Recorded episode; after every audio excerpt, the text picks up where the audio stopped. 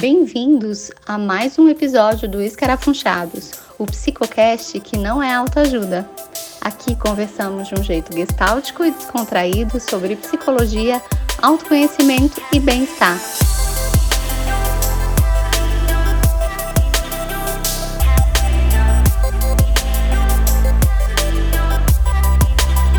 Como anda a sua distribuição de tempo e energia para as áreas da sua vida?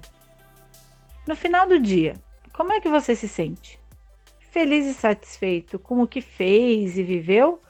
Ou fica com aquela sensação incômoda de, poxa, mas eu deveria ter conseguido fazer mais?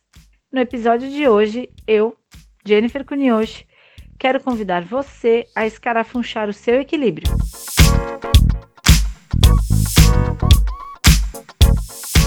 Cuidado com saúde, amor, família, amigos, trabalho, estudo, lazer, espiritualidade. Nossa! Quanta coisa para dar conta, né? Você já ouviu ou já falou aquela frase: o dia bem que podia ter 36 horas? Pois é. Ainda que o dia tivesse 36, 48 ou 72 horas, não ia ser suficiente para dar conta de tudo. E às vezes as pessoas esquecem que está tudo bem não dar conta de tudo. Ou pior, que nem se permitem não dar conta. Mas vamos escarafunchar essa coisa chamada equilíbrio.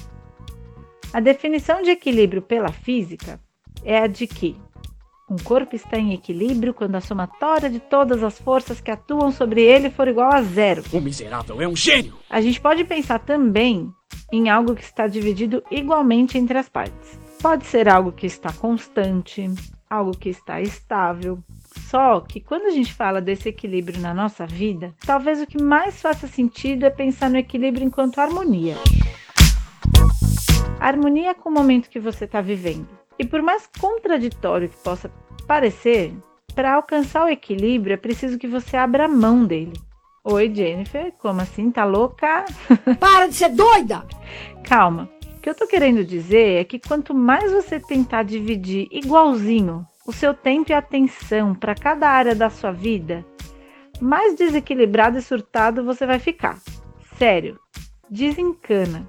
Quando eu falei agora há pouco que tem que ter a ver com o momento que você está vivendo, é que as coisas mudam. Tem momentos da vida que você vai estar mais focado no trabalho, em outros mais focado no seu relacionamento, depois você vai resolver focar nos seus estudos, que seja. O fato é que as prioridades vão mudando seu desejo vai mudando. As oportunidades vão surgindo, outras você vai criando e cada mudança dessa vai pedir um ajuste do seu foco. Eu adoro clichê, dito popular, coisa do tipo, porque elas viralizam assim, não é por acaso. É porque no geral elas fazem muito sentido. Então já ouviu falar naquela coisa de quando tudo é prioridade, nada é prioridade? Então, Querer dar conta de tudo o tempo todo, além de ser exaustivo, empobrece o contato que você tem com a experiência. Não te permite viver muitas vezes com atenção plena naquilo que se apresenta para você naquele momento, porque você mal acaba de fazer uma coisa, ou está fazendo alguma coisa e já está pensando na próxima, ou pensando naquela que você deixou de fazer. Ou seja, Fica pensando nos começos e fins das coisas. O relatório que você tem que finalizar, pagar o exercício da academia, fazer yoga, terminar de assistir aquela série que todo mundo já terminou, começar uma dieta na famosa segunda-feira. A partir de hoje tu vai fazer uma dieta. Daí, eu não sei se para melhorar ou piorar, vem os deverias. Ai, porque eu deveria ter feito tal curso. Eu não deveria ter dormido até mais tarde no final de semana. E olha que bela maneira de se torturar, né?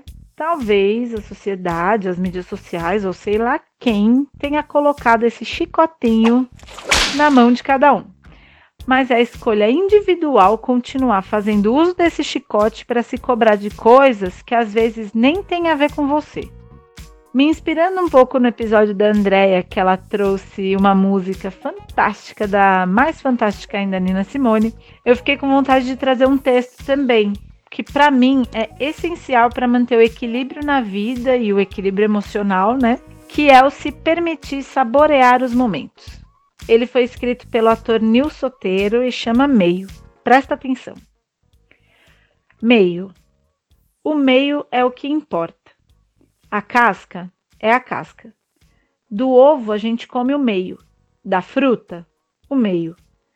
Há aqueles que valorizem a casca, mas ninguém duvida da importância do meio. Por isso que o meio tanto me fascina. Um meio com outro meio dá um inteiro? Não, não.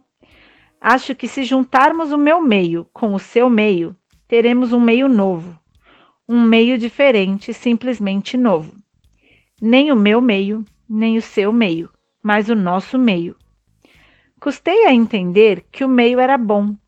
Afinal, a vida nos ensina a pensar que o fim é o que importa.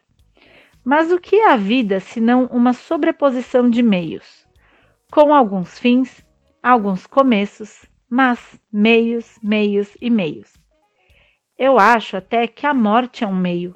Ah, há tanto tempo que eu queria encontrar o meu meio, voltar a ser criança e comer só o recheio, sabe?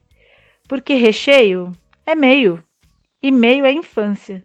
A infância é meio, e o meio é tão gostoso. O mar é o meio do mar. A beira é a beira. A beira não é o mar. O meio é o mar, e ele é imenso.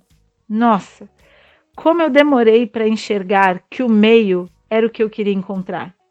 Difícil de achar, difícil falar, difícil finalizar, porque tudo é meio e o meio é tudo que há.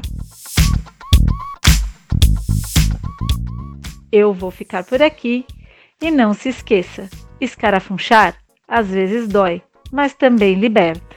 Até mais!